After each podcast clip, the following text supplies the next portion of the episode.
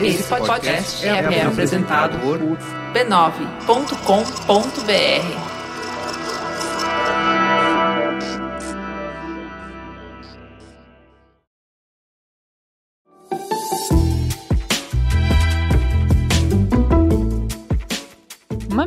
Mamileiros e mamiletes, estamos aqui em pleno feriado, gravando só para você não ficar na carência, na sofrência, na abstinência da polêmica nossa de cada dia. Passa o café, puxa o banquinho, que hoje é dia de papo gostoso. Eu sou a Juva Lauer. Eu sou a Cris Bartz. Bem-vindo ao Mamilos. Mamilos é o resultado do trabalho colaborativo de pessoas apaixonadas, como Caio Corraine, que faz a edição, o Guilherme Ano e uma equipe linda que faz as redes sociais, a Jaqueline Costa e um grande elenco no apoio à pauta, e a Lu Machado e a cheirosa Mamilândia na transcrição dos programas. E pessoal, a newsletter tá indo de vento em popa! Essa semana a gente lança a terceira edição e já vão ser mais de 500 pessoas recebendo a newsletter, Juliana. Gente, a newsletter é mais um canal para você conversar com a gente, mais um canal para você saber o que, que nos interessa, quais são as notícias que chamam a nossa atenção e o que, que a gente pensa sobre essas coisas coisas. Mas o mais importante de tudo é que apoiando a gente no Padrim, você torna o Mamilos viável. Então, vocês sabem, vocês sempre comentam com a gente, todo e-mail, cada programa. Vocês falam, nossa, como é que vocês conseguem ir atrás de gente, estudar pauta? É um puta trabalho, vocês tocam isso ainda com o trabalho de vocês? Pois é, as tias estão cansadas, tá difícil de levar essa jornada dupla e a gente quer muito, muito conseguir se dedicar só ao Mamilos. Mas para isso acontecer, precisamos do apoio de vocês. Não tô falando com outras pessoas, estou falando com você mesmo que está nos Sim. ouvindo nesse momento. Sim, Sim, e a newsletter, que é a forma como a gente encontrou de selar esse compromisso de conteúdo de qualidade, é a única newsletter no Brasil que chega até você com sotaque, porque as pessoas falam que leem com as nossas vozes.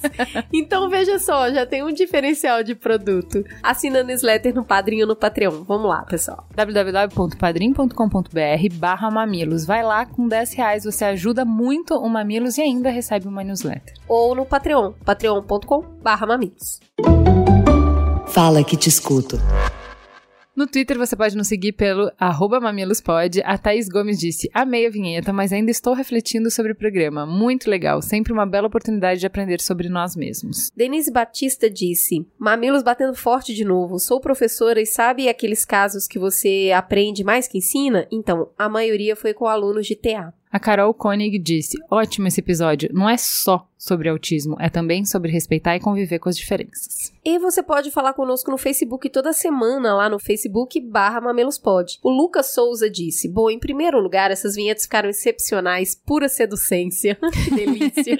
Quanto ao podcast, digo que foi sensacional, agregou muita informação que eu não sabia, e levar uma autista para debater junto foi uma iniciativa das mais democráticas. Um, legal que foi dito e que certamente daria outro podcast é a questão da educação. Sou deficiente visual e sempre busco estar por dentro de como anda a educação inclusiva no país, e tem alguns aspectos bem complicados. Estão eliminando as escolas exclusivas para deficientes e colocando todos eles em turmas de escolas regulares, com suporte mínimo, feito por profissionais desqualificados em grande parte e sem a mínima estrutura da escola. O que isso gera milhares de deficientes subindo na escala de férias sem qualquer tipo de conhecimento condizente com isso. O pior não é isso. Pior é mudar de série sem conhecer o conteúdo, não pelas limitações da deficiência, mas pelas limitações do sistema. Quando a mãe da garota com autismo explicou o sistema misto presente em Londres, me veio aquela coisa: eu sempre imaginei que ele fosse o modelo ideal. Não é justo segregar os deficientes em lugares específicos apenas, mas também não é justo criar uma falsa inclusão, colocando esses alunos apenas na sala de aula regular, sem subsídios para uma aprendizagem de qualidade. Claro que toda regra tem exceção, mas é bom apontar esses problemas. Abraços, deusas do Mamilos.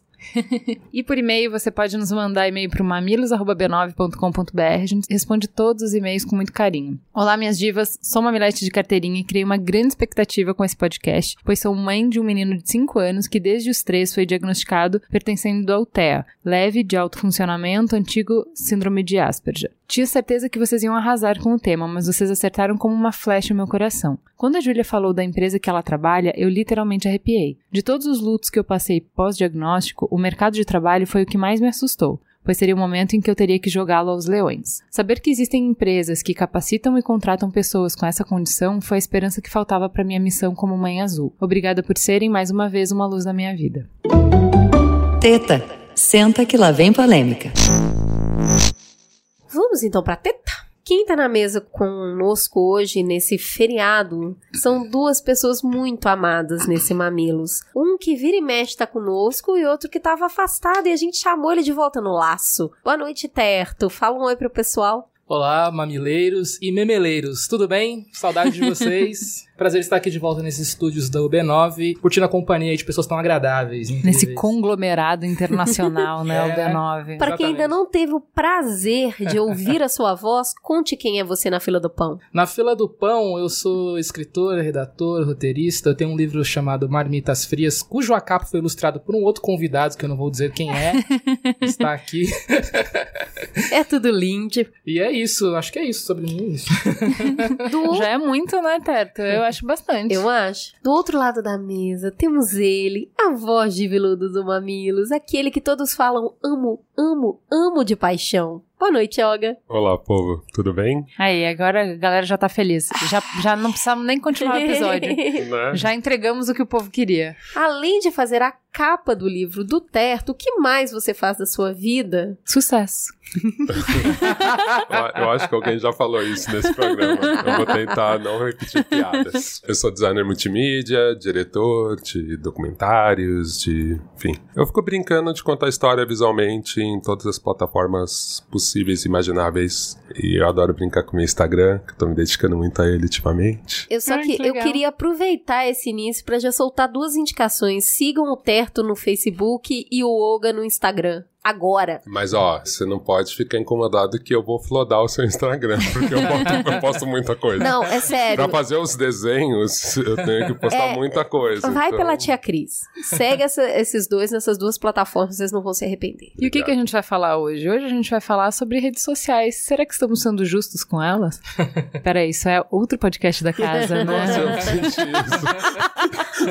eu senti uma certa influência do Ho- ambiente. Hoje, hoje o Merigo não tá aqui, mas o Braincast tá aqui em espírito. A gente vai fazer um programa bem braincasteiro. Porque o que a gente quer é fazer um papo mesmo mais descontraído pra conversar sobre algumas coisas que tem nos angustiado e a gente recebe muito e-mail de mamileiro, muita conversa com mamileiro e a gente vê que isso tá pegando muito pra vocês também, que é a questão de o flood de informação, a gente recebe muita informação o tempo inteiro e a gente fica naquele dilema. Bom, tô vendo uma treta, tenho que pular, tenho que pular em todas as tretas ou se eu não pular na treta, eu tô pecando por omissão e isso também é um pecado grave. Ou por que que todo mundo tem opinião sobre tudo, né, gente? De repente parece que todo mundo tem opinião sobre tudo e tem que fazer testão e tá certo, tá errado, como que deveria, quanto que isso impacta nas nossas relações, quanto que isso impacta na nossa saúde mental. Meme é uma ferramenta ou é porque a gente não consegue fazer nada sério mesmo e só tá atrapalhando a discussão em vez da gente realmente olhar para os nossos problemas e discutir, a gente tá aqui fazendo meme. Então são essas coisas que a gente vai conversar um pouco. Eu queria começar puxando a polêmica com isso.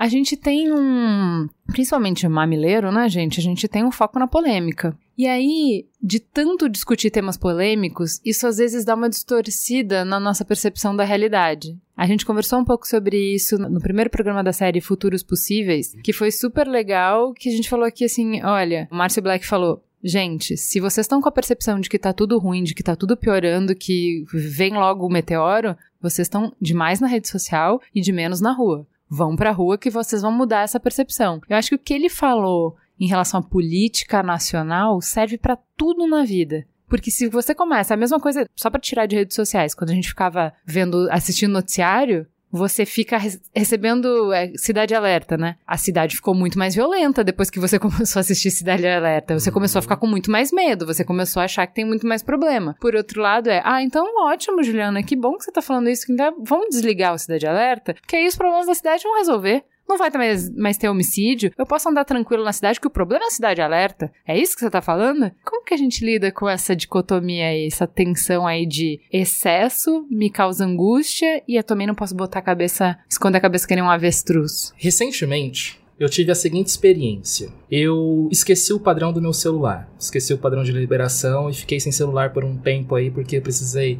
deletar todos os arquivos e, enfim, começar tudo do zero. A primeira coisa que eu pensei foi, nossa, o pessoal vai sentir a minha falta. Como é que a internet vai sobreviver todo esse tempo sem a minha opinião, né, gente? E eu pensei assim, cara, Tá, eu o Teto e passei, a Xuxa, né? eu passei do limite aceitável, porque eu tô respondendo a uma entidade qualquer, invisível, X, que são as pessoas, né? Aham. Eu já tinha pensado nisso antes, quando eu vi uma moça, até inclusive escrevi sobre isso no Facebook. Vamos Quando eu lá ler a minha mo- opinião, gente, por favor. Quando eu vi uma moça, ela tava mais bem, sei lá, tipo, devia ter uns 18 anos, ela tava mexendo no Instagram, no Facebook. E assim, ela tava basicamente qualquer post que ela via que ela não gostava. Ela deixava de seguir a pessoa, ela bloqueava, e assim, sem nenhum rancor, sem nenhuma dor no coração, eu pensando, nossa, isso é uma coisa muito minha, né? Porque a gente avisa quando a gente vai parar de seguir as pessoas, a gente avisa quando a gente vai deixar de postar, a gente vai ficar uma semana sem celular, tá? O mundo continua sem a gente, sabe? Depois disso, depois dessa experiência, eu comecei a pensar assim: eu acho que a melhor maneira de você. assim, Não é a melhor maneira, é a minha maneira. Na verdade, não tem a melhor maneira. Vai do que você achar que é interessante. Mas eu passei a me preocupar menos com a minha presença digital, sabe? Mesmo tendo seguidores, etc. Passei a me preocupar menos. Não que eu vou postar menos, mas eu vou postar sem se preocupar tanto com que quais vão ser as Com a repercussões. É disso, sabe? Tipo, nossa, A frequência É, mesmo, né? a- A frequência não é tão importante não é, final. tão, não é tão importante. Eu não sei se isso é verdade, porque aí tem várias lendas sobre o algoritmo, mas dizem que o algoritmo do Facebook funciona assim. Você consegue, entre aspas, várias aspas, burlar ele. Ou se você posta muito, ou se você posta bem, bem, bem pouco. E eu tô nesse meio termo, assim, eu não vou conseguir postar muito porque eu não tenho tanto assunto pra postar. Mas também quando você posta quase nada, também eu fico pensando assim, ah, sei lá, então por que eu tô aqui? Eu não consigo pensar em nenhuma. Acho que nenhum radicalismo, nenhum extremismo em relação a isso, pra mim é interessante, assim. Eu acho que a gente, leva, a gente leva relação- muito a sério, sabe? Mas não em relação só ao que você posta, mas em relação ao que você consome. Porque tem isso, assim, você acha que o que você tá consumindo no Facebook te deixa mais pessimista, te deixa mais irritado, te deixa mais cansado? Ou você acha que, nossa, sempre gostosinho entrar no Facebook, aí dou um scrollzinho, interajo, vejo gatinhos e fico feliz. Meu, sabe uma coisa que eu percebi? Eu percebi que na minha, pelo menos no meu feed, a maioria das pessoas respondem a coisas que eu não sei que coisas são. Por exemplo, quando começou a questão da Terra plana. Ah, que as pessoas agora acreditam que a Terra é plana. Eu não conheço uma única pessoa que acredita que a Terra é plana. Eu não conheço ninguém. Mas todo mundo postou assim: é, as pessoas agora acreditam que a Terra é plana. E eu. E, e Essas eu pessoas quase- quem, cara pálida, né? quem? Quem são essas, essas outras pessoas? então eu comecei a. a- eu realmente não. As notícias são pessimistas, mas eu não me sinto tão pessimista porque eu parei de levar a sério, porque tem uma coisa assim. Tem um, acontecendo um outro, é, É, né? tem Os um White outro que Walkers. não tá chegando em mim. e você, Olga? Então, pra mim, eu tô pensando bastante, assim, recentemente, tá conversando com o Black, a gente tava conversando isso com o Márcio, eu deletei o aplicativo do celular, do Facebook do meu celular. Mas, eu, por outro lado, eu não me senti muito vitorioso, nem muito orgulhoso, porque realmente o Facebook era uma rede que eu tinha uma relação um pouco diferente. Eu posto muita coisa no Facebook sem estar no Facebook, então, assim, eu tô vendo um clipe no Vimeo ou no YouTube, eu pego, principalmente do YouTube, Compartilhar. eu compartilho de lá sem abrir o Facebook. Gente, foda, escreva lá um texto. Ou as pessoas me linkam de coisas que eu fiz fora. E aí, de repente, tá linkado. Então, cada vez mais eu fui tentando dar menos minha opinião ali. Então, pra mim, realmente foi muito tranquilo falar assim, cara, eu- eu tenho esse tempo de vida. Eu gosto de ler textão. Então, eu prefiro estar no Medium do que estar no Facebook. Eu prefiro estar no Instagram, mas eu não gosto do Stories. Então, eu tô no Instagram, mas eu tô vendo foto.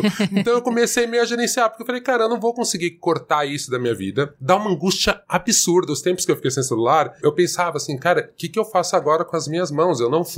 Tipo assim, Pois é. Eu não é bebo, eu não fumo, o que que eu tô fumo, fazendo Eu não uso mãos? PC, eu não uso drogas. Eu penso assim, cara, o que, que eu vou fazer? E aí você começa a criar meio mecanismos e brincadeiras tal, pra você realmente não estar nas redes sociais, assim. Então, assim, como que a gente faz? Eu fui percebendo muito nisso, assim, eu fui tentando ficar mais esperto com a qualidade do conteúdo que me chega, pra justamente não entrar em polêmicas bobas, né? Então, falei, cara, realmente eu tenho que prestar atenção no tempo que eu tô perdendo no computador. Eu acabo usando aqueles aplicativos de produtividade, o método Pomodoro, para quem não sabe, é um método de trabalho que você marca 20, 25 minutos, você pode editar isso, mas você fica 20 minutos trabalhando focado, descansa 5, 20 minutos trabalhando focado. Eu tentei fazer isso um pouco com a minha relação com as redes sociais, sabe? Tipo assim, cara, se eu vou ver bobeira, é um tempo só e parou porque você tem outra coisa para fazer. Política de redução de danos, né? É um pouco isso, é um pouco isso, sabe? Tipo assim, pular do crack pra maconha, tipo, porque realmente não vai dar para cortar de uma vez, é irreal. Me agonia muito, como eu sou um maníaco por informação, eu sou um cara que gosta de ler muito, eu sou um cara que passou pela cultura snacks, por essa coisa de ter um de consumir cultura de uma forma bem fragmentada, eu sei que eu não vou conseguir. Por outro lado, eu tento preservar um pouco essa coisa de ter uma atenção grande, de poder me aprofundar um pouco nas coisas que acontecem. Então, sei lá, eu, eu gosto muito do Twitter, por exemplo, que eu acho que é uma rede social que bate comigo, assim. Ah, eles fazem uma apanhada de notícia do dia, coisas que você precisa saber, você vai lá e vê, te dá uma falsa sensação que você sabe o que, que tá rolando. que, sei lá. Você, você leu a orelha do livro, né? É, é meio uma falsa sensação, mas não, ao mesmo não, tempo... você pode assinar newsletter do Mamilos. Não, é isso. então, é que, é que assim, eu também virei o louco da newsletter. Eu- é, e aí eu virei o louco da newsletter. Li o Mail, o Nexo. rarara. Quando eu vi, eu tava lendo oito newsletters por dia. Eu falei, gente, para, para, eu tô gastando, tipo, três horas do meu dia, É, tipo, vendo besteira, vendo fiz- besteira, vendo notícia, mas que. Eu fiz uma substituição disso mesmo, assim. Eu acho que agora eu tô usando a- as redes sociais de um jeito de um jeito melhor pra mim, eu acho. Eu sempre fui viciada em notícia e o Mamilos vicia a gente em notícias. É, A gente acaba dando uma olhada num todo pra escolher um tema, a partir dali a gente não lê mais nada porque aprofunda naquele tema específico. Mas até chegar no tema, você acaba passando o olho em tudo pra poder ver o que que realmente a gente poderia conversar, pra poder se aprofundar. Eu posto pouco. Eu posto pouco em todas as redes sociais. Eu não sou de postar muito, mas eu leio bastante. Eu gosto de ver. E aí é complicado porque eu vejo a minha bolha, né? Porque eu vejo o que que o Terto tá lendo, Uhum. o que que o Olga tá lendo, o que que a Cris Deluca tá lendo, o que que a Juliana tá lendo. Então, assim, os artigos que os meus amigos publicam, né, republicam, são muito valiosos pra mim. Os meus amigos fazem boas curadorias de conteúdo pra mim, sabe?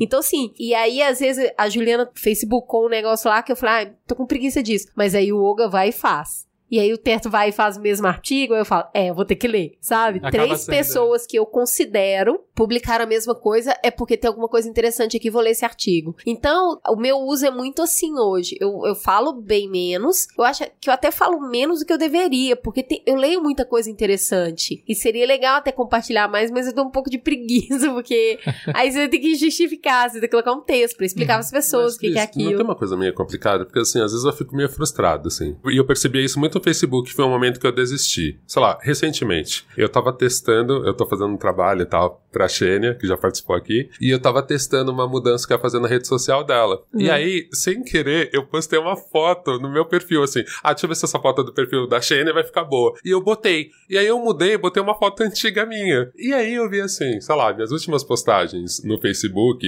eram coisas legais, tipo uma banda incrível que eu descobri, um texto muito sério que as pessoas tinham que ver sobre hip hop e feminismo, e tinha 15 likes. Aí bota uma foto minha, uma foto, ok, legal, Maíra que fez, então uma foto Eu gostei incrível. do café, Então, mas eu aí dei dá like. 300 likes. Aí você quer morrer, porque você fala assim, gente, tipo, em teoria tá todo mundo assim. Eu tô vendo o melhor post dos meus amigos. Meus amigos são legais, postam coisas incríveis, eu preciso ver. E a gente vai fazer essa curadoria, tipo Reddit, né? O que Hum. É. tem mais vermelhinho pra cima, você Sei fala, lá, eu tenho que ler. Três pessoas falaram. Mas por que quando a gente posta essas coisas que são mais mundanas e que são mais pessoais, é, Porque, é, porque não bombam? é uma rede social, não é uma rede de conteúdo. Porque o algoritmo não tá setado pra trazer o melhor conteúdo, tá setado pra trazer o que promove mais conexão entre as pessoas. E uma foto sua, provavelmente, é uma foto de um momento seu, diz mais para as pessoas do que um- uma puta ideia complexa que você precisa que elas saibam, entendeu? Então, nisso eu não acho que tá errado. Acho que tem. Das coisas que a gente falou aqui, tem duas coisas que são separadas. Quando eu comecei a, a ler algumas coisas para essa pauta, eu vi um negócio que eu achei bem interessante e conforme eu fui lendo, eu falei, nossa, mas eu super explica muitas coisas que eu sentia, que é o a síndrome de pensamento acelerado. Vale muito a pena vocês procurarem no Papo de Homem tem um artigo super bom sobre isso, leiam, a gente vai botar na pauta. Mas o que que é isso? É uma hiperconstrução de pensamentos numa velocidade tão alta que estressa e desgasta o cérebro. É resultado do excesso de atividades e de estímulos sociais que somos submetidos diariamente e impede o desenvolvimento das funções da inteligência, como pensar antes de reagir, expor e não impor ideias, exercer a resiliência e colocar-se no lugar do outro. Então, é um, uma sobrecarga no cérebro por excesso de estímulo, por excesso de informação, que te deixa incapaz de fazer as funções básicas que normalmente você faria. Então, assim, alguns sintomas: ansiedade excessiva, irritabilidade, flutuação emocional, inquietação, intolerância a contrariedades, déficit de concentração, esquecimento, fadiga excessiva, cansaço ao despertar. Se você se identificou com alguns ou todos esses sintomas, não se sinta mal. Vem aqui nesse abraço quentinho de que é, estima-se que hoje provavelmente 80% dos indivíduos de todas as idades, uhum. todo mundo, não importa se você é aluno ou professor, se você é intelectual ou iletrado, todo mundo, pelo excesso de informação característico do nosso momento histórico, do mundo que a gente está vivendo, 80% de todas as pessoas tá passando por isso. E aí, eu acho que assim, são essas duas discussões que a gente tá tendo. Uma é assim, como controlar o excesso de estímulo. Essa coisa de que uma pessoa em média desbloqueia o celular 180 vezes no dia. É o tempo inteiro para ver se tem alguma coisa nova, porque você tá perdendo alguma coisa. E não tem Virou nada um cigarro, novo. né? Então, É. assim, Virou é, cigarro. só que nosso hardware, nossa capacidade de processamento não funciona pra isso, gente. Isso Sim. esgota, entendeu? E eu acho que assim, é bem o que a Cris falou. Com o Mamilos, eu me senti mais pressionada. A tá mais ligada, tá mais sabendo, a ler mais. Então, assim, antes eu tinha talvez uma leitura mais superficial das coisas, mais ou menos o que você falou. Ah, você tá no Twitter, se passou o olho, você sabe o que tá acontecendo, isso já te basta. Agora eu me sinto responsável de entrar no link, ler, entender a polêmica, de saber e tal. E já faz um tempo, acho que desde as nossas últimas férias lá de janeiro, que eu tava muito esgotada, fiquei muito cansada no passado. E eu não vi nada de notícia nas nossas férias inteiras e eu li. E eu fui pra ficção, pra romance, pra sair da realidade. E eu vi que isso me ajudou muito. E assim, acho que é sensível pra quem tá ouvindo Mamilos que vê no meu farol aceso, não tinha livro há dois anos, porque eu não, não dava conta, porque eu lia muito internet, eu não lia muito livro. Né? Não, todo o meu tempo livre era usado pesquisando e coisa. E hoje eu tô usando isso muito mais e eu acho que isso me ajuda até a ter distanciamento das coisas Uhum. sabe? Porque às vezes tudo é nossa. Uhum. Porque sim, você mergulha e você põe uma lupa naquilo e aquilo é a coisa mais importante, você vai dissecar aquilo até o final. E eu vi que isso pra mim não tava sendo bom. Né? Então, é uma coisa que pra mim hoje é importante assim é filtrar quanto tempo eu vou me dispor, é saber que o tempo é escasso e a minha atenção é escassa e a minha energia é escassa. Então eu não posso saber de todas as polêmicas, eu não posso entrar em. Então, assim, tem muito, muito hoje em dia que antes não acontecia. Muito, muito polêmica que a galera fala e fala assim, nem tô sabendo. Uhum. E, e a gente se sente mal né? A menos que você faça uma escolha consciente de falar assim, eu não vou saber de tudo, porque isso é. Imagina uma gaveta cheia de papel. Você nunca vai encontrar o papel que você precisa. Então, eh, se tem uma coisa que alguém que gosta de arrumar sabe, é que você. Tudo que você descarta te ajuda a encontrar facilmente o que você realmente precisa. Quando Sim. você toma essa decisão em relação à informação, você não se sente mais mal de falar assim, não faço ideia do que você tá falando. É. Aquele moleque do Acre, sabe? Tipo, ah, bom, isso não me interessa. Não vou entrar em tudo isso e ler. Uhum. Tá, isso já não me interessa. Tal coisa, já não me interessa. Fulano brigou com ciclano, isso já não me interessa. Mas é isso, né? O menino Né? do Acre, um tweet já te resolveria. É isso que eu tô pensando. Agora, o que eu acho mais complicado é assim, eu participava de um coletivo, colaboro, mas não sou mais membro, e que falava muito da questão da causa negra. Não deixei de, de militar, de ser do ativismo por causa disso, mas eu percebia que assim, eu ficava brincando que eu falava assim, antes de alguém xingar um negro na rua, já chegava pra mim a polêmica no Facebook. O cara, o cara começou a falar, já chegava. E já chegava com um link, assim, preciso saber a sua opinião sobre isso. Então, assim, hoje em dia, eu gostei muito do que o Tarto falou, né? De tipo assim, cara, as pessoas vão sentir falta de mim. Eu também tinha essa sensação, preciso me posicionar porque é um ato político. E assim, É, essa é a segunda parte. Uma o- coisa é a informação que entra, a outra coisa é a informação que sai. Se, se a gente precisa se posicionar sobre é isso. tudo. Então, assim, hoje em dia,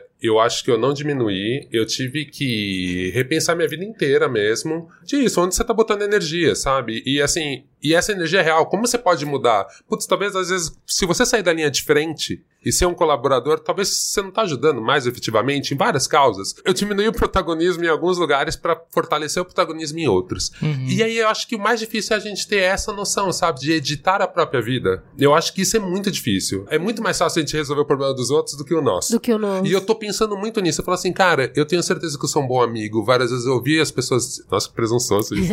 Não, assim, várias vezes eu ouvi. Eu, eu tenho muita pessoa que chega e fala, puta, eu adoro conversar com você. Precisa que... Eu adoro Nossa, parece muito você. fácil. Só que eu falo, cara, por que, que pra minha vida não é? Eu sei que todo mundo faz isso. e aí eu falei, cara, eu tenho que aplicar, eu tenho que imaginar. Então, em alguns momentos muito malucos da minha vida, eu projeto um Oga fora de mim e falo, cara, o que, que o Oga me falaria nesse momento? Porque, cara, eu fico puto às vezes, às vezes eu sou muito ruim. E eu tenho que respirar muito fundo pra perceber. E aí eu percebi que esse excesso de compromisso, e eu nem falo só o virtual, mas compromissos sociais mesmo. Cara, eu sou de São Paulo, minha família mora aqui, e eu tenho seis irmãos, e eu tenho sobrinhos, e assim, cara, se eu deixar todo final de semana tem uma festa. um Sei como churrasco. Um- Então, assim, cara, como eu vivo nisso, como eu vejo as minhas séries, como eu leio meus livros que fazem pilhas de livros, eu também voltei a ler, tipo, muito sério. E aí eu comecei a criar estratégias. Eu almoço muito sozinho, eu trabalho em casa, né? E aí eu vou almoçar e eu sempre vou com um livro e falo, cara, almoço é pra ler. Idem. Desliga a porra do celular. Aí tem um dia, não todos os dias, aí tem três dias a semana, pô, já li três dias, então esse eu vou ouvir um podcast. Esse eu vou ver o Masterchef. então, que é uma coisa bem estúpida. Assistir o Masterchef no É, almoço. é- é- É, uma coisa bem É estúpida. bem bom esses, é essas válvulas de escape, né? E você tem que criar estratégias de. Eu falo que assim, são zonas que eu crio atemporais pra consumir conteúdo Eu- de uma forma um pouco mais. sem interrupções. A minha última válvula de escape que eu tô amando é o RuPaul's Drag Race.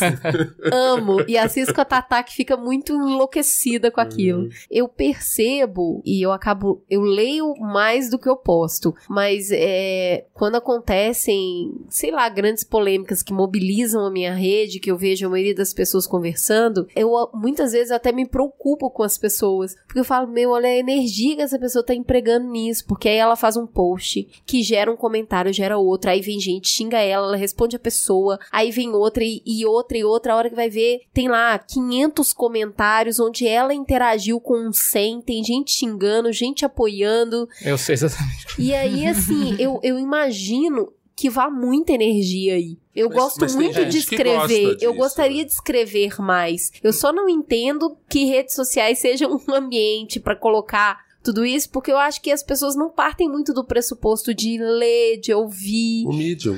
né? É que é o que eu mais Então, mas É, é eu, eu- é, falando dessa segunda parte de tipo como você, o que você coloca lá, o que você escolhe, eu acho que pra mim dá aquela as férias do Mamilos que eu fiz, aquelas maratonas de podcasts de neurociência, quando eu entendi como as pessoas reagem, como é difícil você mudar de ideia, e como, assim, eu falei assim, cara, a plataforma pra eu fazer as pessoas refletirem é o Mamilos. É uma hora e meia de conversa que não tem argumento só. Tem uma voz que você se identifica, tem um, um- relacionamento que é, pô, eu gosto dela. Então, mesmo quando eu não gosto da opinião dela, eu gosto dela. E aí isso já torna mais fácil a conversa, já torna mais fácil eu parar pra refletir. Existe um ambiente que é tipo, pô, então agora, vamos lá, quase como uma oração, né? Eu entrei aqui, eu botei o Mamilos pra trocar, então eu já me predisponho a ouvir, eu me predisponho. Essa é a plataforma que eu acredito que rola de, ah, quer que se posicionar sobre alguma coisa, quer fazer refletir, essa plataforma eu acredito. Agora, o meu textão, o meu meme, o meu, não, é- não vai fazer, eu não acredito mais nisso, sabe? Eu não acredito que eu vou conseguir convencer as pessoas na rede social. Então, pra mim, eu passei a postar muito, muito, muito menos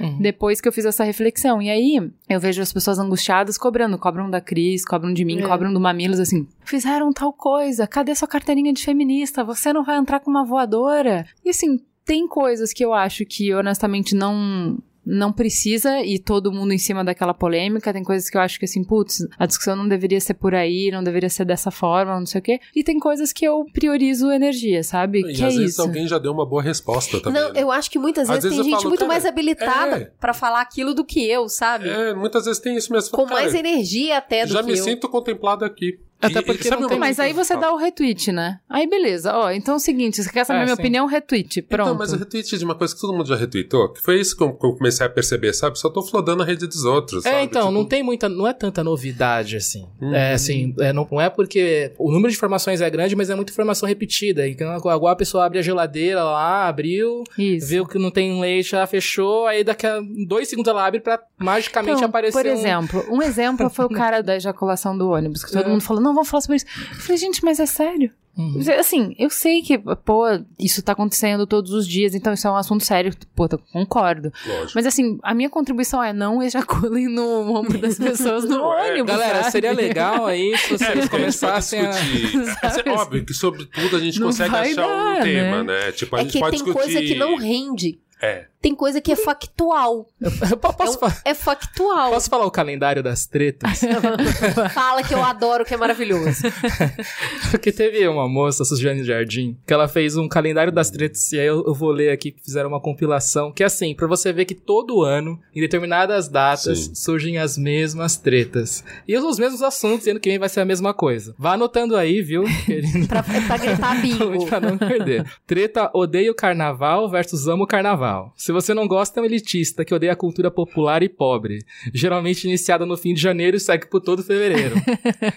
Treta do Dia da Mulher. Não quero rosas, quero respeito. Versus quem reclama de rosas é a branca padrão, pois as mulheres não padrão nunca receberam rosas. Quero rosa sim, e se reclamar eu ganho é duas.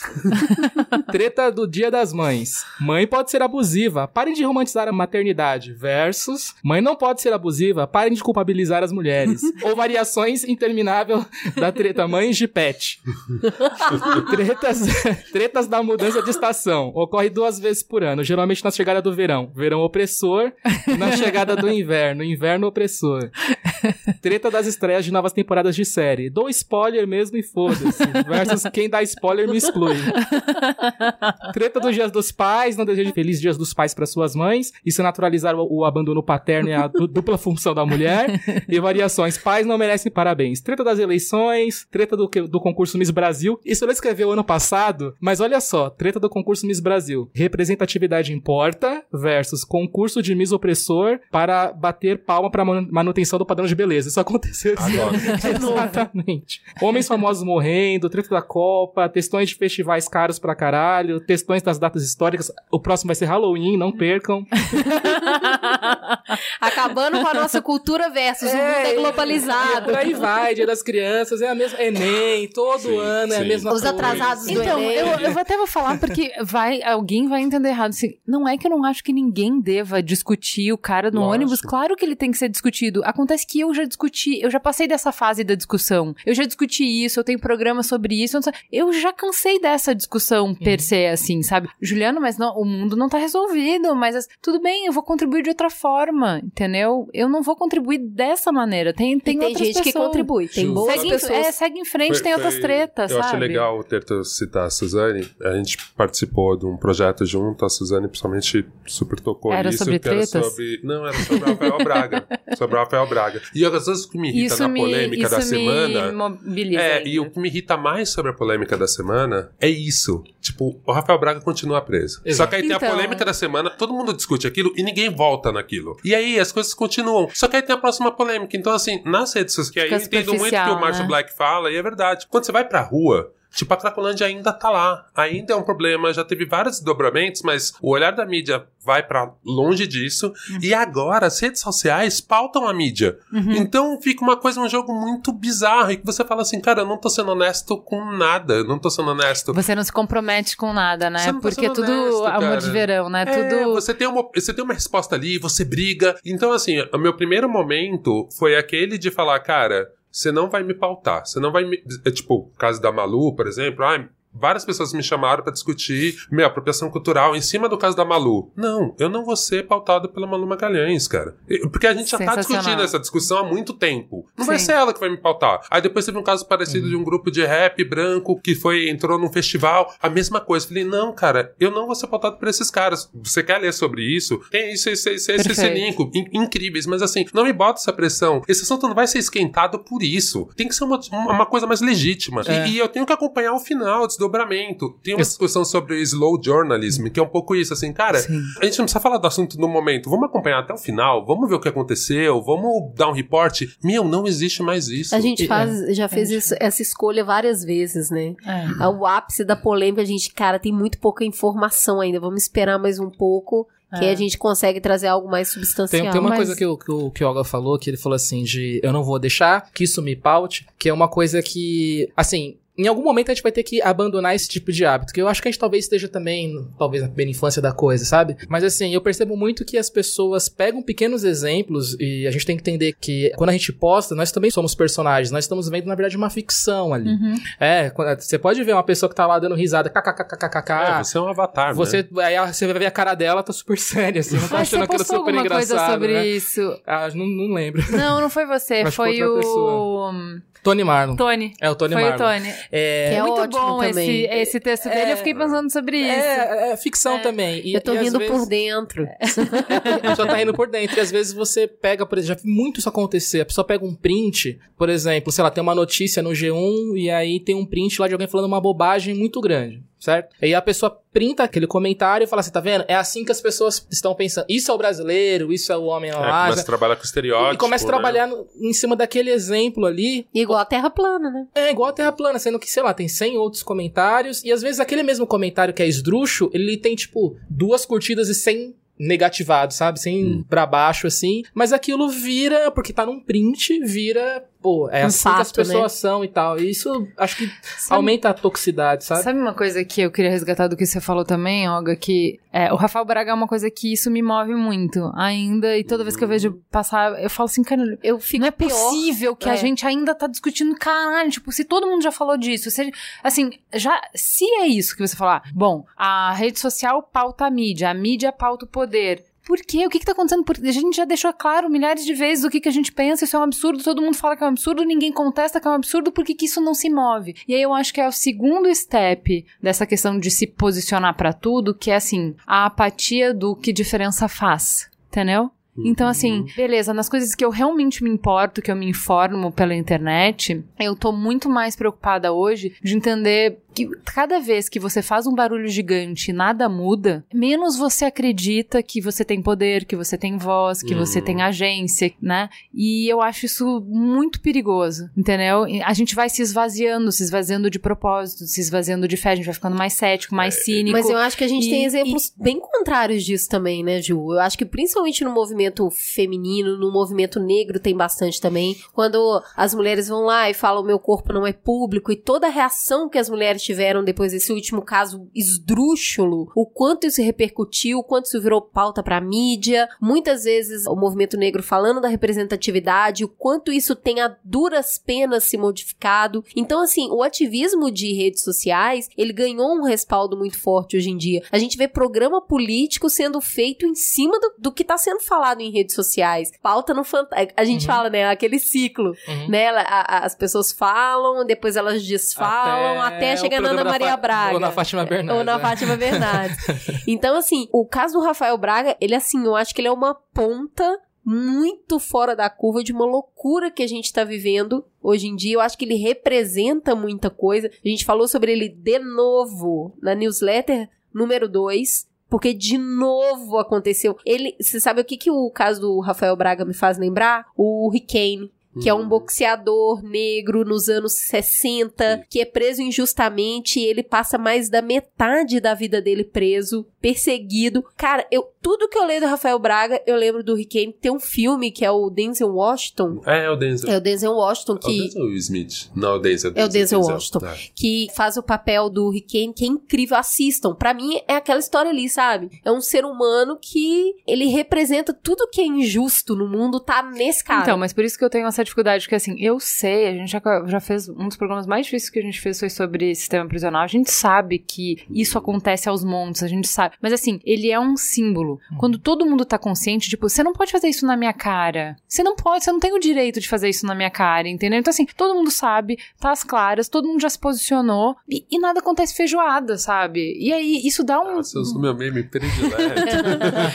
E aí, e, aí, e aí você se sente muito impotente. Eu acho que é a mesma coisa coisa de, por exemplo, um escândalo de corrupção por semana. Porque daí você fala, não, atingimos um novo patamar. É. E aí, E aí, desbancado pelo próximo, dobra a desbancado meta. pelo. É, atingiu a Sempre vai meta. anestesiando a gente, né? Eu, eu tava É, brincando com um amigo meu falando Exatamente. assim: e se a gente fizesse passeata com gritos de coisas que podem acontecer? Tipo, fora Temer, ele sai. Só porque tipo, não vai ter Copa, a gente sabe que vai ter. Se a gente tivesse uma passeata com manifestações honestas, tipo assim, fora Temer em 2018, porque Bora vai até o ter, em final. 1 de janeiro de 2019. Sabe, tipo, às vezes eu fico brincando um pouco Não com faz mas- isso, porque mas- daí ele pode se eleger de novo. Né? Só pra. Ele não pode. Só Não, não, mas eu disso. entendo Menos muito o que a. Cris fala. Eu acho assim, eu acho que a gente já tá no segundo momento, gente. Redes sociais têm um peso e ela influencia na nossa vida real. Só que eu acho que a gente já tá no momento de falar assim, não só isso. Não, só as redes sociais, sabe? Eu acho que tem várias coisas que me confundem ainda. Tô formulando a tese com vocês, tá?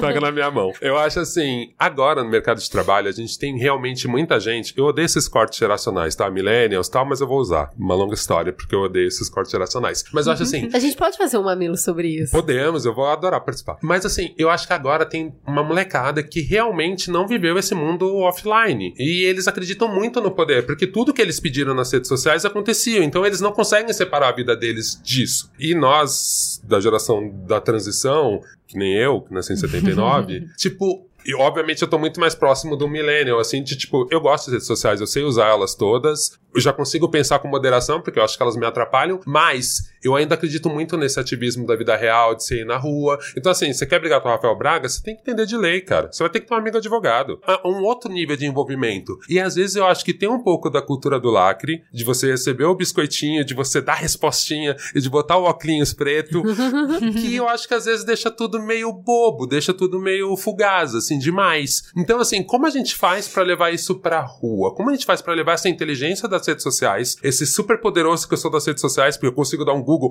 eu pego uma citação muito rápido. Como eu faço pra fazer isso na rua? Como eu faço pra não ser um truque na vida real? É, então, e mas é por isso que eu acho exemplo, que é Se a gente fizer uma complicado. passeata fantasiada de meme. Não, então, por exemplo, o que eu acho, eu já pensei do Rafael Braga, por exemplo, assim, entender quem é a pessoa que realmente está articulando pra fazer alguma coisa na vida real. Então, por exemplo, a Rebecca Lehrer é uma pessoa que eu respeito um monte. E eu quase sempre pergunto pra ela, eu falo, Rebecca, o que, que a gente pode fazer pra de fato ajudar? Porque daí é aquela coisa, tipo, ao invés de você estar falando, você vai somar. Então, assim, ah, tem uma galera que tá tentando um recurso assim, assim, assado, a gente precisa de assinatura pra não sei o quê. Então, o Mamilos pode se posicionar dessa maneira. A gente vai pro ar e chama todo mundo, gente, isso aqui é sério, a gente não compra qualquer briga, essa briga a gente tá comprando e o que a gente precisa é assinatura. Assinem agora. Ou, não, o que a gente precisa é gente, porque ficar fazendo barulho na internet por ele já não ajudou. É, é. Então, assim, mas ter e aí, eu acho que isso é bonito na internet, que ela descentraliza, todo mundo pode ter uma opinião, mas na hora que você precisa de algumas pautas concretas, às vezes você precisa centralizar de novo, você precisa coordenar os esforços e ir potente pra um fim só, entendeu? Todo mundo na mesma direção, na mesma intenção, no mesmo momento. Não, porque passa, senão Ju? fica só barulho. O que eu sinto é muito ruído branco, sabe? Então todo mundo vai lá e coloca Rafael Braga e tal, e mas nada acontece, porque você não conseguiu canalizar essa força, essa fúria, essa indignação pra uma ação, Sim, né? Sim. Não, e às vezes a sua colaboração é mais prática, assim, que nem a Suzane mesmo, era uma das meninas que estava organizando o 31 dias para Rafael Braga. Sei lá, minha colaboração mais efetiva foi fazer o logo, sabe? Foi o que eu pude Sim. fazer naquele momento, obviamente eu me informo e tal. Mas na verdade, o que a galera precisava era de dinheiro também. E aí a Sim. gente fez É, festa para arrecadar grana e mandar. Então, assim, a maioria das vezes o que as pessoas precisam são coisas do mundo físico e real, assim. Grana é e seu gente pra like, trabalhar. né? É. Grana, o seu tempo. E aí que é foda. Sabe, eu percebi assim, pô, eu sou um cara envolvido nisso, esse assunto me dói muito e meu tempo. Cara, vai ser um logo, vai ser o que eu posso. Mas assim, eu acho melhor do que eu ficar passando Ah, 15 mas- mil share de textos incríveis Mas, que as pessoas não vão poxa. ler porque elas também não têm tempo. Então, é muito difícil. Mas ninguém vai curtir o meu tempo. Ninguém vai.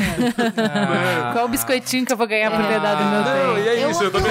É, eu é amei isso que eu esse acho meme do complicado. É. É, deixa eu comentar uma coisa com vocês aqui que eu acho super interessante a, a gente falar do over, né? Do over compartilhamento. Mas tem uma coisa que a gente sempre fala aqui no Mamilos: se você se posiciona pro bem, o mal não se perpetua, né? Então, assim, onde se põe luz, não se faz escuridão. Então, assim, eu acho que o poder também das pessoas irem lá e falar: eu não compactuo com isso, isso também fomenta uma discussão muito viva hoje em dia. Você saber que o cara do seu chefe ele não compactua com a exclusão de homossexuais. Ele tá deixando uma mensagem muito clara ali. Sim, é, um, é um né? gesto. Sabe? Esse se posicionar é do mesmo jeito que a gente tava falando no programa sobre tolerância, que quando o cara vai lá e fala, eu defendo a supremacia branca e tudo mais, ele tá se posicionando. E quando esse cara faz isso, a rede conhece esse cara, e enxerga ele de uma determinada forma. É paradoxal, mas ao mesmo tempo que postar tudo e se posicionar sobre tudo é extremamente cansativo, tem uma energia, tem um desgaste, se posicionar também é deixar claro pra comunidade quem é você. Então, mas, Você é, pensa. mas você tem que escolher suas batalhas, É né? isso, Porque excesso de informação é gera É. pobreza de atenção. Então, assim, por que eu não falo sobre tudo? A hora que eu falar, as pessoas vão escutar. Então, acho que é um pouco do que o Terto trouxe, de que assim, ah, você se posiciona, mas é todo mundo se posicionando do mesmo jeito, então as pessoas leem um monte de coisas muito similares. Então, existe um trabalho, eu acho que, de curadoria e de pensar assim, que você faz parte de uma rede. Você não precisa fazer tudo. Tem algumas pessoas fazendo, então eu acho que assim, existe uma jornada, um momento. Então, se há um ano atrás fazia sentido pra mim me posicionar sobre todas as coisas, tem gente que tá passando nessa jornada hoje, e ótimo, e que bom, isso faz parte, isso é saudável, entendeu? Eu acho que entender que você não tá se omitindo quando você não quer ler sobre tudo e se posicionar sobre tudo, existe porque justamente você entende que as outras pessoas estão lendo, estão fazendo, estão indo atrás. Então existe num contexto também em que a sua opinião existe junto com a opinião de uma galera também. Pra mim, o, o, o Facebook, eu sempre tive uma imagem dele muito parecida com o do Mario Kart, sabe? É, já jogaram?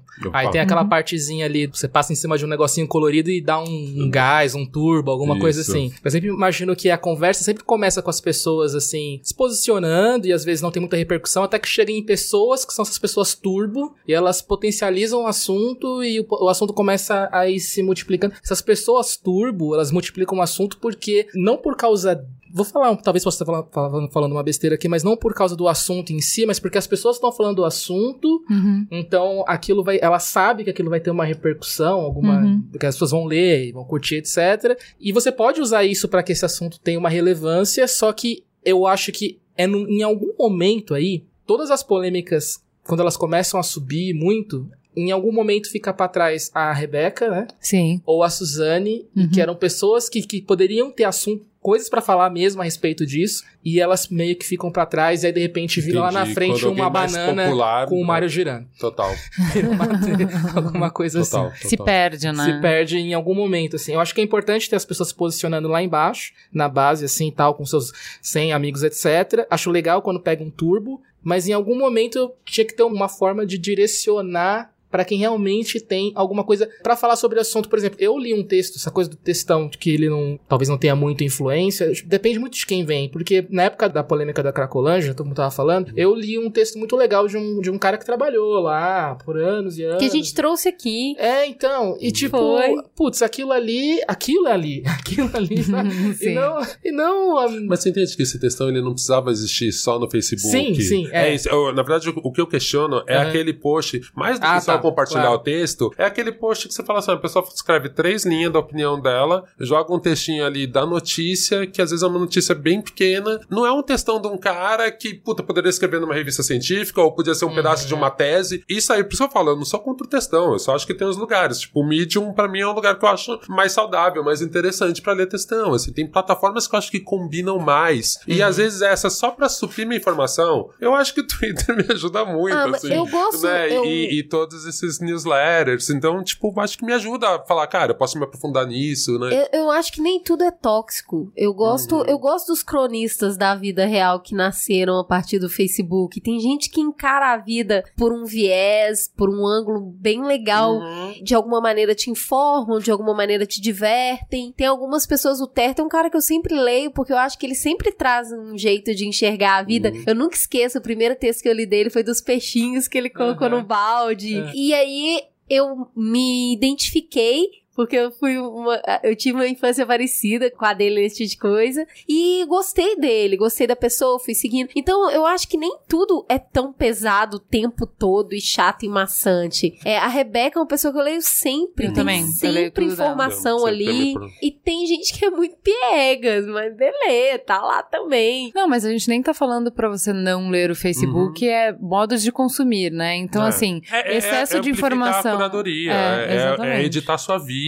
É. Eu acho que pra mim é um pouco o segredo hoje em dia é esse, cara. Você vai ter que editar, velho. Você vai ter que realmente olhar pras coisas e falar: isso me interessa. Eu vou isso gastar interessa. quanto, Então, né? então tem que perder Quanto de o- tempo, quanto de atenção, quanto de energia, tipo, porque é isso, onde você se debruça, a coisa toma uma proporção maior pra você. Então é muito fácil, como você tá eh, mexendo 180 vezes por dia no Facebook, você achar que isso é o mundo. Então, assim, no minuto que o seu celular dá pau e você fica sem o Facebook uma semana e você vê que o mundo continua girando, você vê que tá. Não é que aquilo não te fez falta, não é que aquilo não é importante, não é que aquilo não é engraçado, não é que aquilo não promove conexão, é só que aquilo não é tudo. Aquilo é uma partinha. E aí você vai pensar como é que você vai fazer todas aquelas informações virarem só uma parte do seu dia e não o seu dia. Como é que você vai fazer para aquela enxurrada de informação não te pautar, como o Olga falou. Ou seja, a gente precisa perder o medo de estar numa bolha pra ter ferramentas pra romper essa bolha. Exatamente. Porque é, é isso que, que eu ouvi muito ano passado, inclusive eu pensei muito sobre isso, essa coisa, ah, da bolha, ah, porque eu preciso de gente que tem opinião diferente, porque eu preciso de não sei o quê. Que tal andar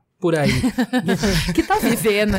Conversar com um porteiro, com um colega que trabalha do seu lado que é, arrota um monte de coisa diferente do que você pensa. Que tal conversar com seu tio com um pouco de É. paciência, Ah, né? No Facebook você se nutre daquilo que é necessário. A vida real é a vida real. assim.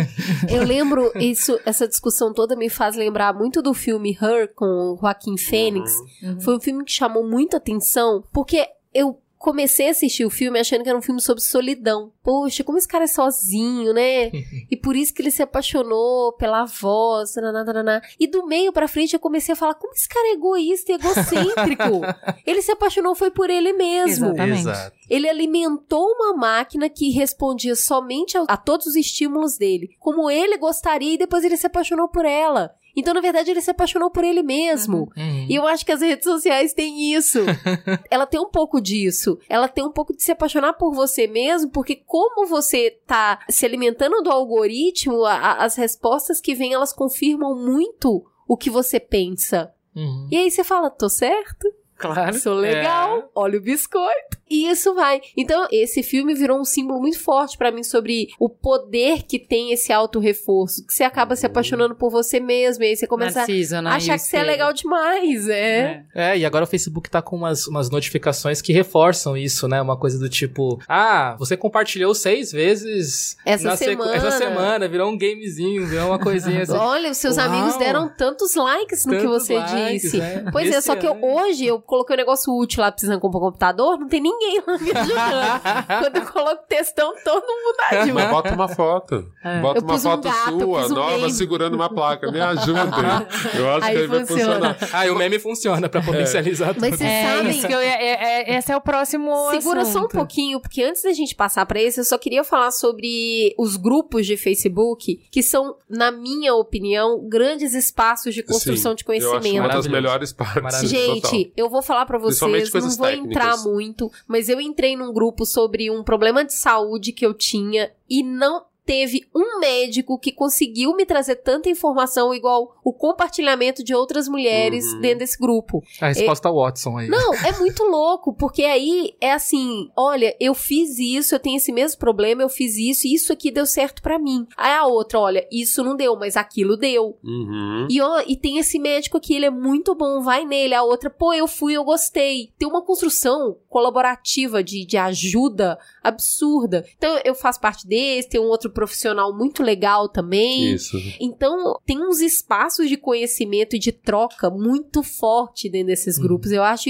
eu acho um negócio fantástico. A gente que nunca se viu, tá em todo quanto é Trabalhando lugar. colaborativamente. Ajudando outras pessoas que têm as mesmas questões, sabe? Tem os grupos maluco de filho, tem os grupos de pornografia feminina, tem de tudo em grupo. Já pensou que muito louco são essas mesmas pessoas que fora dos grupos elas são super.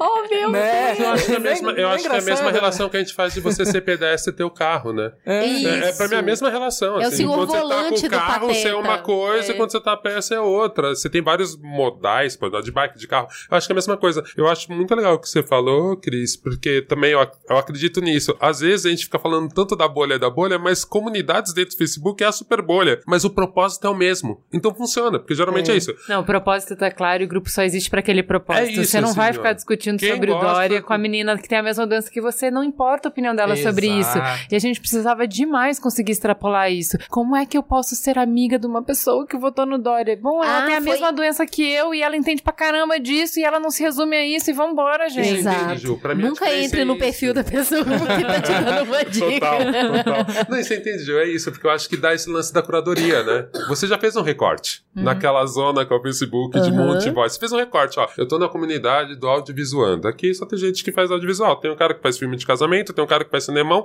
e tá todo mundo discutindo uma coisa muito técnica de uma câmera X. E também consegui informações incríveis que eu falei, velho, tá aqui. E era a mesma coisa de, sei lá, Reddit e outras redes. Ah, mas o Halloween não importa. Não importa. Se você gosta do Saci e eu da bruxa, tá tudo Tá bem. tudo certo, velho. Então, mas aí a gente sai dessas bolhas de compartilhamento, que aí eu acho que assim, é a rede social fazendo o que ela se propõe a fazer, que beleza, Então, ela vai fazer isso. isso, super É. bem. Nossa, ela quer, tão bem. ela quer te aproximar dos seus amigos, ela quer te. Então, beleza, isso aí ela vai fazer bem. Quando a gente vai discutir coisas sérias, uma das coisas que é sempre a pauta dessa polêmica é que brasileiro transforma tudo em meme, né?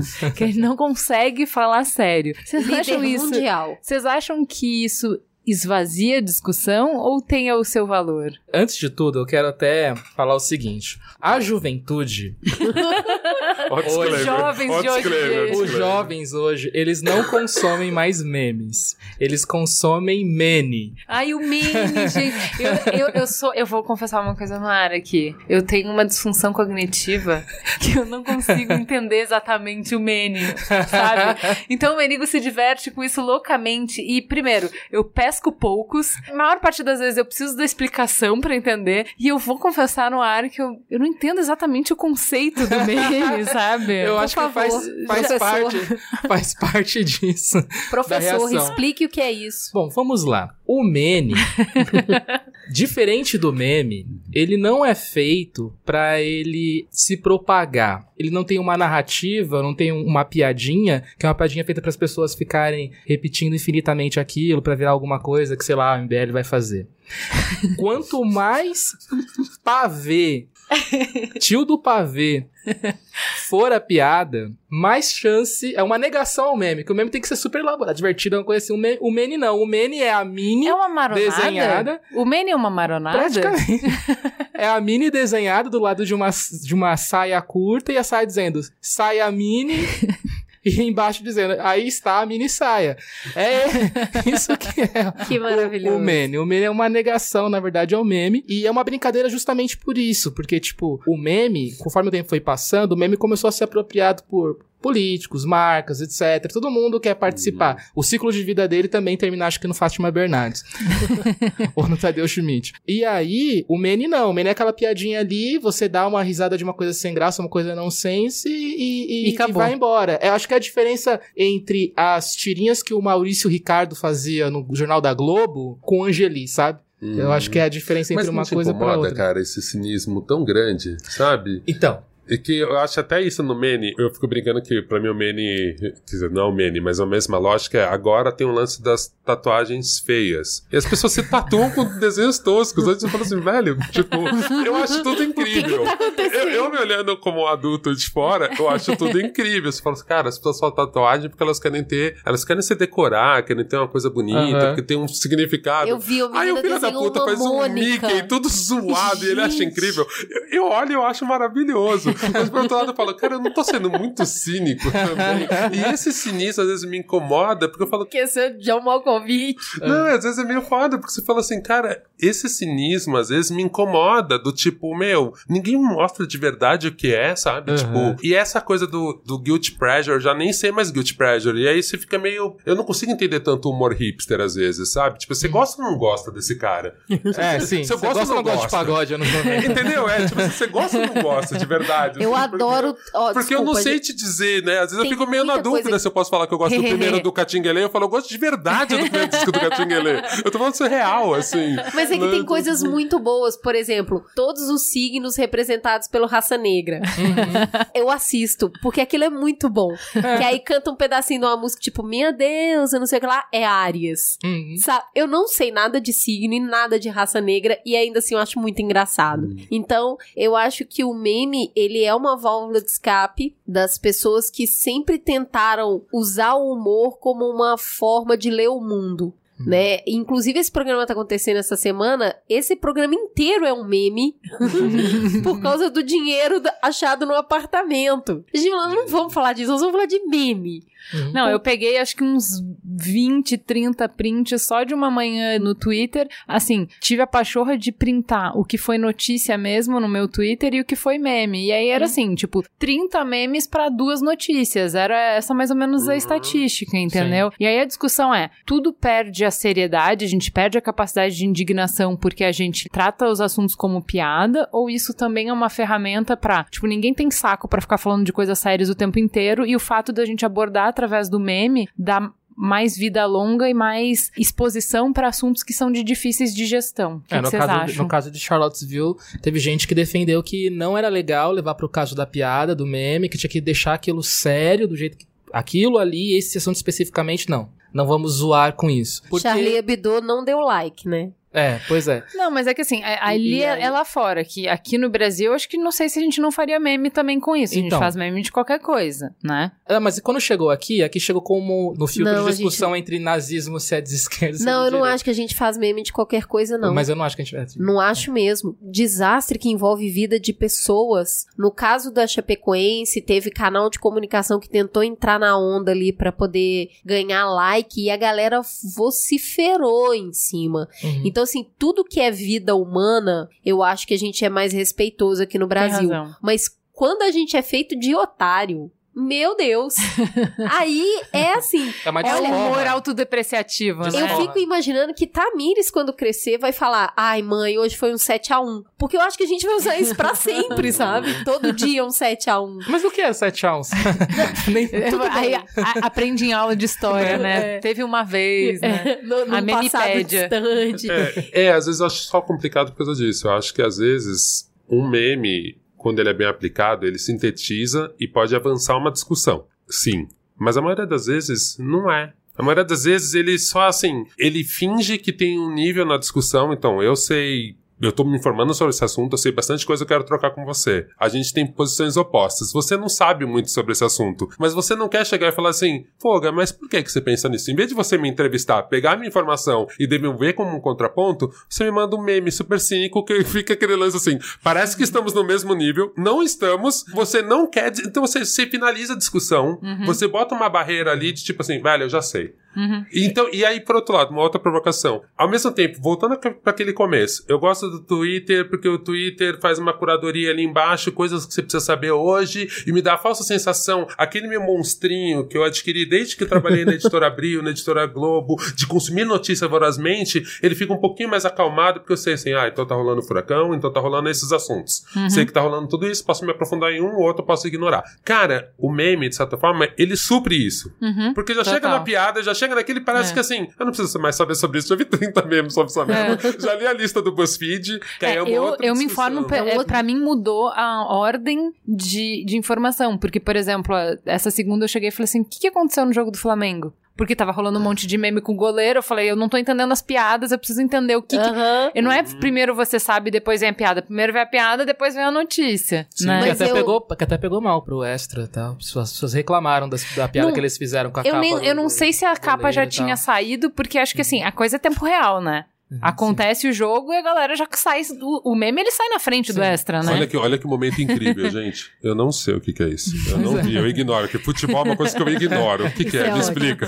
Me explica o que aconteceu do Flamengo. Eu não faço nem É ideia. que o Extra fez uma capa com. O goleiro do Flamengo tem uma- um apelido, Muralha. E aí eles fizeram uma capa dizendo que, porque tomou uns frangos lá, ah, que agora eles não vão mais, eles se recusam mais a chamar ele pelo apelido de Muralha. E ele é o ex-Muralha. cara. Até que ele volte a ser digno do apelido. Tava bastante irônico. Só que aí o cara soltou nota oficial sobre isso, o clube soltou nota oficial, deu um puta rolo. Ele levou uma piada a sério. Muito. Ele levou. É que é isso, é um lance do. Putz, ótimo, é o melhor caso. Que é isso. E você fica se posicionando assim. Eu sou muito tiozão de estar discutindo meme. E aí que fica esse cinismo. Que às vezes pra mim é muito irritante. Assim, eu falo, cara, eu não sou tiozão, eu me recuso a aceitar que eu sou tiozão.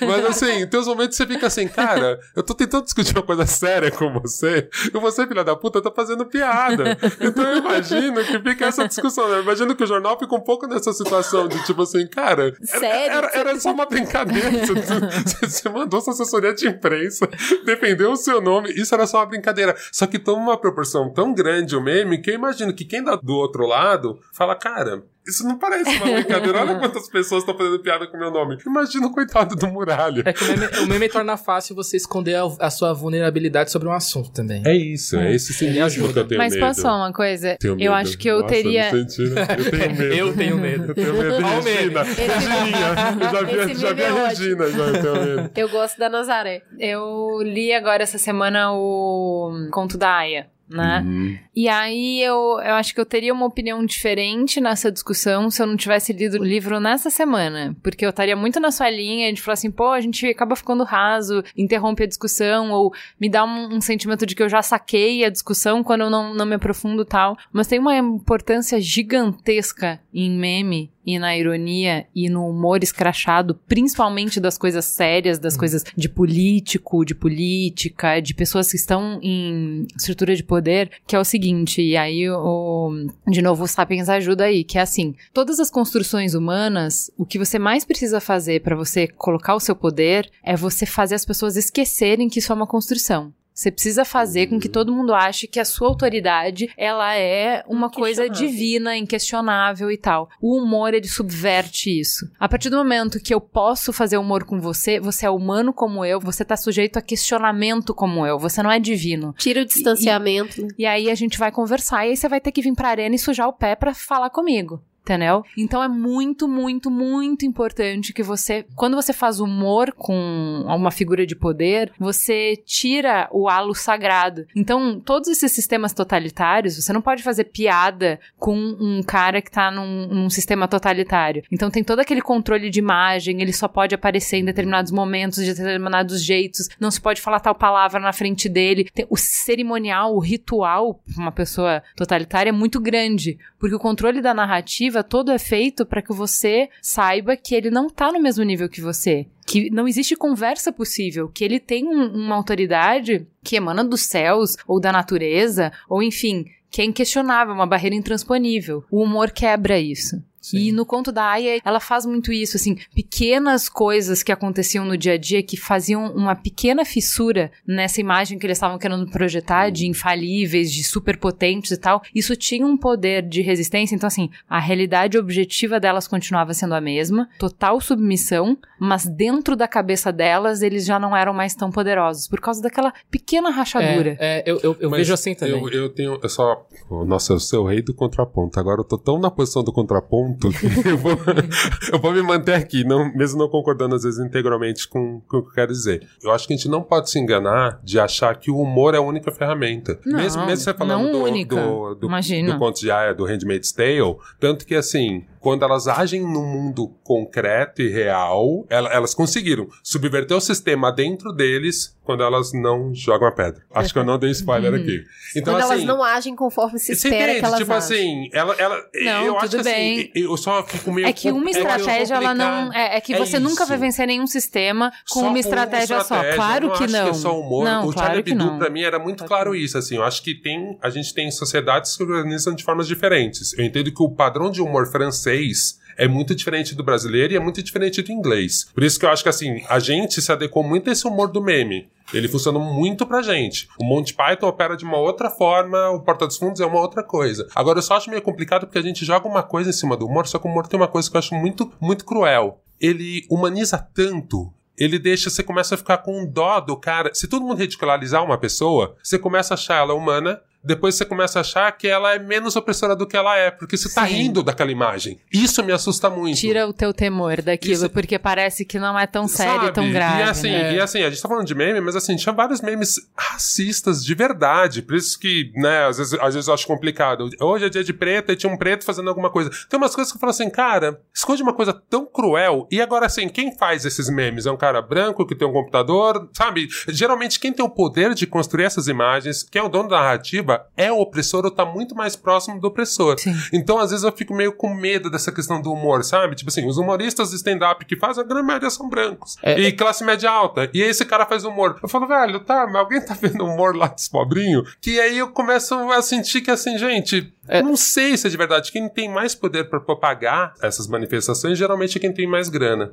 Gente, é por isso que eu falo, não é uma resposta fechada. Eu entendo que Sim, tem uma vários coisa não- pontos. uma coisa não a Mas eu só acho que é isso, assim. Às vezes eu fico meio com medo, assim, de, tipo, jogar na conta do humor. Eu acho que tem isso, tem esse risco. Tem o risco, inclusive, que muitas pessoas. O meme é muito comum você ver alguma pessoa sendo ridicularizada, às vezes ela nem sabe que está sendo ridicularizada, uma- um vídeo, uma Uma festa dela, algum- é, alguma coisa assim. Agora, o que eu também percebo, você vê como é bem complexo esse caso. O, o que eu percebo é o seguinte: o humor, o meme, ele é uma forma. Porque assim, a gente tá num país que você não tem. Você não consegue, você não sabe muito bem em que acreditar, no que acreditar, Sim, em qual história sim. acreditar. E aí, de repente, você precisa, você tem a necessidade, porque na real a gente está lidando com, a- com os nossos próprios sentimentos sobre um assunto, a gente está se sentindo mal, primeiro a gente quer resolver essa Uhum. sensação ruim, Uhum. eu tô me sentindo indignado, mas não a ponto de fazer... Impotente, É, impotente né? que eu, e é uma forma de você participar do assunto sem você ter... Sei lá, a- o, ter lido todos os livros a respeito, ou ter visto todos os links, você tem a necessidade de participar do assunto, é uma forma fácil, sabe? Porque o que, que o meme é? O meme é o, o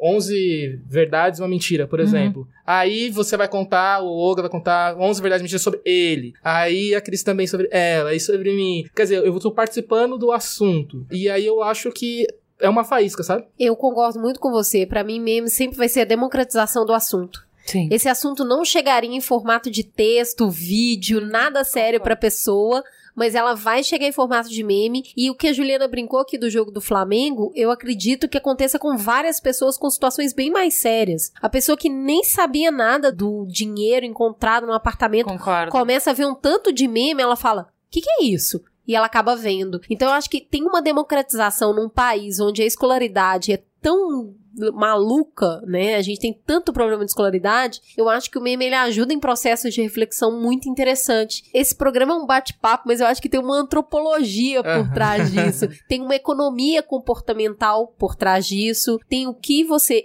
ri o que te consome e o que você tá consumindo. Então, tem bastante história aí, né? Vamos encerrar a discussão, embora o papo poderia render mais, e vamos para o farol aceso? Bora lá. Farol aceso.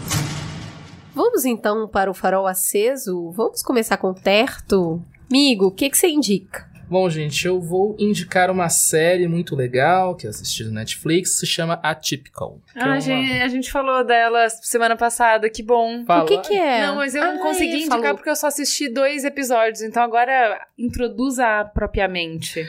Pois é, é uma série, bom, nova, né? Eles acho que estrearam, acho que colocaram na semana passada. E ela fala sobre, do ponto de vista de um garoto que ele tem um tipo de autismo, né? A série não fala exatamente que tipo de autismo ele tem, mas é um que eles classificam como ele tem Alta performance. alta performance, isso, né? É uma série que a gente fala assim, putz, será que eles vão conseguir dosar ao mesmo tempo sem estereotipar porque tem aquela coisa do, do gênio ou da pessoa que tem uns descontroles, alguma coisa assim. E ao mesmo tempo também tem que ser um produto que, que Seja entretenimento. entretenimento interessante. É, e é muito boa a série. A série ela é sensível, ela é inteligente, ela tem um elenco muito bom. Tem a Jennifer Jason Lee, que ela concorreu ao Oscar e tal, uma puta atriz também, tinha feito Mona Lisa. É, e assim, recomendo muito essa série porque ela é uma introdução empática ao assunto, interessante e que ela funcionaria se não fosse sobre o assunto especificamente. Mas por ser, eu fico muito feliz de saber que alguém conseguiu ter a sensibilidade de produzir isso, sabe? E ela é bem. É, ela é engraçada, ela tem drama, ela tem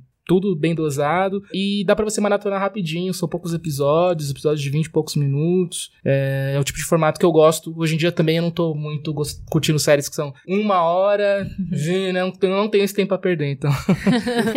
Recomendo é, a resolve numa aí, sentada, né? Netflix. Posso só falar mais um? Claro. Eu sei que esse aqui é causa própria, né? Mas eu lancei um livro, gente. o Marmitas Frias. E é um livro muito legal, como eu já disse, é ilustrado aqui pelo queridíssimo Oga, e que tem a apresentação do Marcelino Freire. E quem gostou, quem leu, já deu uns retornos legais Muitos aí. likes. Muitos likes. Curtam. É um tipo de livro no- que é pra você ler indo para o trabalho ou voltando. Ou, enfim. Ou a editora é o Lamparina Luminosa. Oguinha. Bem, com essa conversa de meme, eu queria indicar um clipe do Terno, Não Te Espero Mais. Apenas vai lá no YouTube, vai estar o muito link. ter. Tem tudo a ver com essa questão digital aí que a gente tava falando. Também queria indicar um disco, que é um disco de um MC da Bahia, que chama Baco Eixo do Blues. Ele lançou um disco muito legal. Putz, vejam a capa. A capa é muito foda, toda a parte gráfica é incrível. Mas é muito legal porque um ano, acho que é um ano retrasado, talvez o ano passado, ele lançou uma faixa chamada Suicídio. Essa faixa foi bem polêmica porque eles questionavam muito um eixo que existia no rap, da galera do sul fazer sucesso e a galera do Nordeste fora do eixo não fazer sucesso. E isso foi super polêmico e tal, e botou esses dois MCs no mapa. O Baco é um deles. E agora ele lançou o disco dele, e, cara, é muito interessante o disco. É um disco de rap mais moderno, mas as letras são muito legais, são muito provocativas, mas eu adorei uma frase que ele escreveu, meio conceituando o disco. Não tá no disco, mas ele escreve como um conceito, que ele fala assim, Deus só tem força se a gente acreditar nele, e a gente só tem força se acreditarmos em si mesmo. Então nós somos deuses. Cara, quando você vê a arte, quando você vê ele na, na arte da capa tá escrito Jesus e ele corta o J e o S, então fica Exu. E é uma alusão a Exu e tal. É muito interessante. Ouçam. Eu tô assistindo uma série na Netflix que chama The Outside Man. É muito legal, uma série documental na Netflix que ele vai, ele vai, por exemplo, na África do Sul, ele é negro, ele vai na África do Sul ver a favela dos brancos lá. Ele vai investigar isso. Ele vai no bairro mais violento, ele passa uma noite no hospital mais violento de Joanesburgo. Ele fica no meio de uma guerra de gangues. Tipo assim, é muito interessante. Isso, isso são os capítulos da África do Sul. Depois ele entrevista um pastor, que é um pastor que ganha muito dinheiro na África do Sul e tal, e que é um cara super polêmico. Depois ele vai pra Rússia, no meio de uma passeata do Partido Neonazista Russo. Ele negão. Ui. Cara, é muito boa essa série. Você fica com.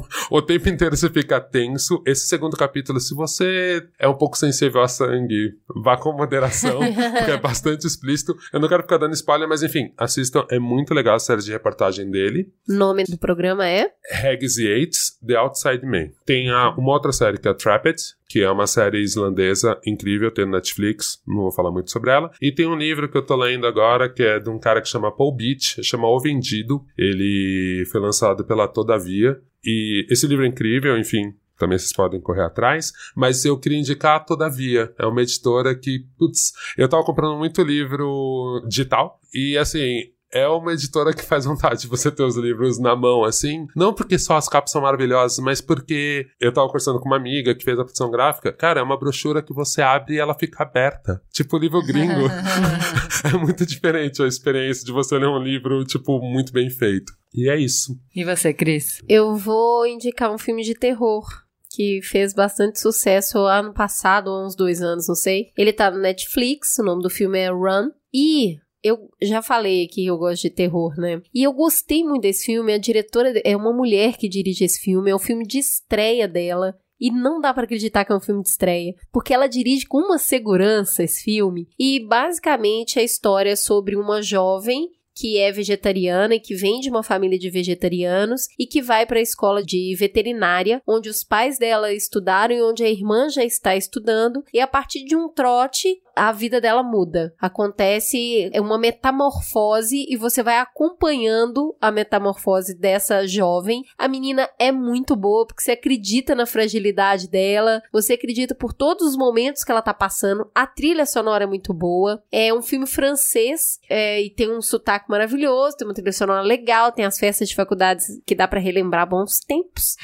Mas o- a, a diretora não te prepara para o que vai acontecer. Então, quando você vai. Quando a metamorfose vai ganhando corpo e você entende o que tá acontecendo, é, eu soltei alguns risos nervosos, sabe? Uhum. Ele te dá alguns risos nervosos. Então eu acho que é um filme que tem mulheres trabalhando, mostrando um, bom trabalho ali das atrizes. Elas parecem muito bem entrosadas com a diretora, então o filme ele tem um punch muito bom. É um filme que ele tem, em diversos momentos, na verdade, ele tá falando sobre encarar a vida adulta. E, e isso tá transvestido ali de uma metamorfose aterrorizante. Recomendo, achei bem legal. Os mais sensíveis não assistam, tem muito sangue, muito sangue, muito sangue. Então assistam Raw, não é Raw, é Raw.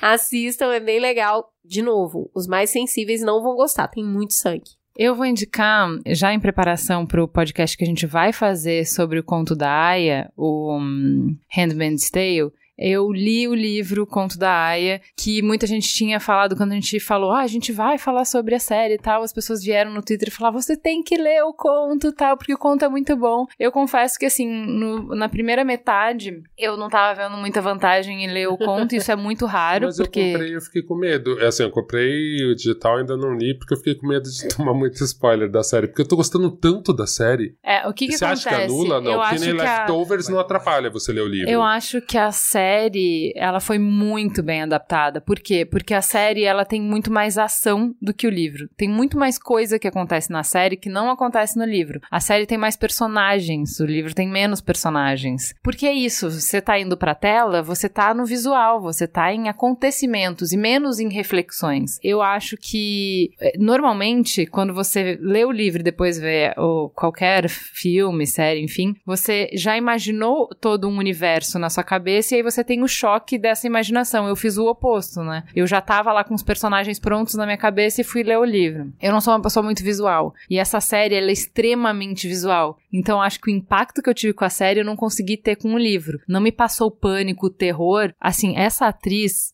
Agora, depois de ler o livro, eu respeito ela mais ainda, porque ela transmite muita coisa. É muito difícil um livro te transmitir menos do que a série, mas constante medo, a, a- atmosfera que a série construiu, ela foi tão forte que pra mim o livro não construiu toda essa opressão, toda a parte visual assim da série realmente ela tá muito forte. O que que o livro vale a pena? Eu acho que sim vale muito a pena ler, eu não sei se antes ou depois da série. Ele trabalha mais na reflexão. E isso é uma questão de plataforma mesmo. O livro é melhor pra fazer reflexão do que Uhum. filme, série, enfim, audiovisual. Então, por exemplo, tem um monte de personagem que existe na série e não existe no livro, mas no livro existe a mãe dela. E, no livro E tem na série não tem. passado, Ju? Porque é uma coisa que na Tem, série é isso que eu ia dói. dizer. Tipo, É isso que eu aqui? ia dizer. Então, assim, o livro, ele fala muito da mãe dela. E a mãe dela é uma feminista. E a mãe dela se ressente de por que, que a gente não tem noção do caminho que foi trilhado para que a gente tenha os privilégios que a gente tem hoje. Porque se você não conhece esse caminho, você não conhece também como se defender para que as coisas voltem. Enfim, então ele, o livro ele faz mais reflexões sobre isso. Tem mais sobre a mãe dela, que representa o, feministas, que representa um modo de lutar e tal. Aí eu comecei a gostar mais do meio pro final do livro, quando ela começa a entrar mais no porquê, no que que tá acontecendo e tal. Eu achei assim, fiquei com vontade de reler o livro com uma caneta na mão, que livro não é meu, o livro é da minha sogra, mas ler o livro com uma caneta na mão para ir riscando e colocando reflexões e tal, assim, ele tem passagens assim, sei lá, uma frase que dá para você ficar pensando uma semana inteira, um mês inteiro. Mas a série também fez isso por mim. Então, assim, é uma das raras adaptações que eu falo assim, cara, é uma obra sozinha, sabe? A série é uma obra impressionante. Então, acho que vale a pena ler. E outra coisa que também foi indicação de vocês, queria agradecer muito todo mundo que indicou. Muita gente indicou o podcast da NPR, é um podcast novo, chama Rough Translation. Eu gostei muito do formato, conversei com a Cris, porque eles fazem reflexões profundas em episódios de 30 minutos. Será, Juliana, que nós poderíamos fazer um episódio sim, caso a gente bata a nossa meta? Olha aí, ó. Fica aí a referência, tá? O que que eles fazem? Eles pegam discussões que estão quentes nos Estados Unidos e vão para outros países, por isso o translation, e vão ver como é que elas se comportam em outros países. Por que que nos indicaram isso? Porque um dos episódios foi sobre raça no Brasil. E aí, assim, ah, como que é a, discussão de raça nos Estados Unidos, como que a gente faz a nossa discussão de raça aqui, e eu gostei muito do jeito que eles construíram o episódio, porque assim, eles têm o, o jeito de contar a história deles, que é sempre muito bom, né? Quem escuta os podcasts da NPR são sensacionais. Só que assim, ele faz as entrevistas, ele alinhava, ele conta as histórias e ele não se posiciona. Então, ó, é assim. E não tem um é bom por causa disso, é ruim por causa disso. Você pode tanto terminar de ouvir achando que, putz, acho que não tem nada a ver, a gente tá fazendo tudo errado, como falar, nossa, olha como é mais complexo no Brasil. Você pode terminar fazendo a leitura que você quiser, bem aberto.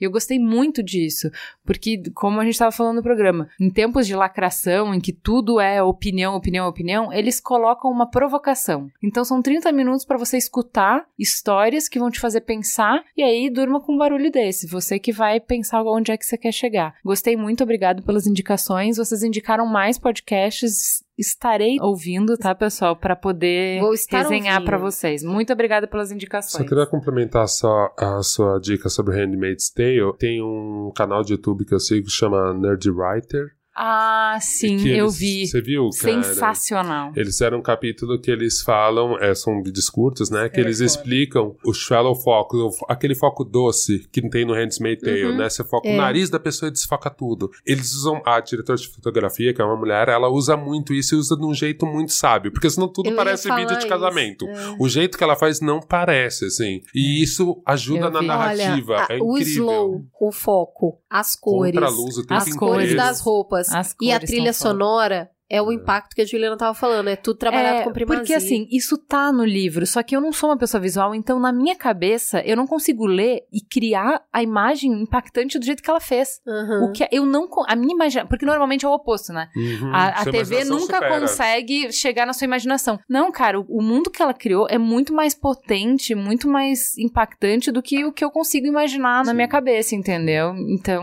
assim, realmente eu acho que vale a pena ler o livro. Tem coisas que não tem na série, mas ler o livro só me fez tirar mais ainda o Não, chapéu virou pra dois ma- série. duas formas de conteúdo São. que são válidas e São. e são equânimes, né? É isso, então temos um programa? Temos. Fica a gostosa sensação de mais um Mamilos no ar. Bom feriado. Tchau, pessoal. Tchau, tchau. Tchau.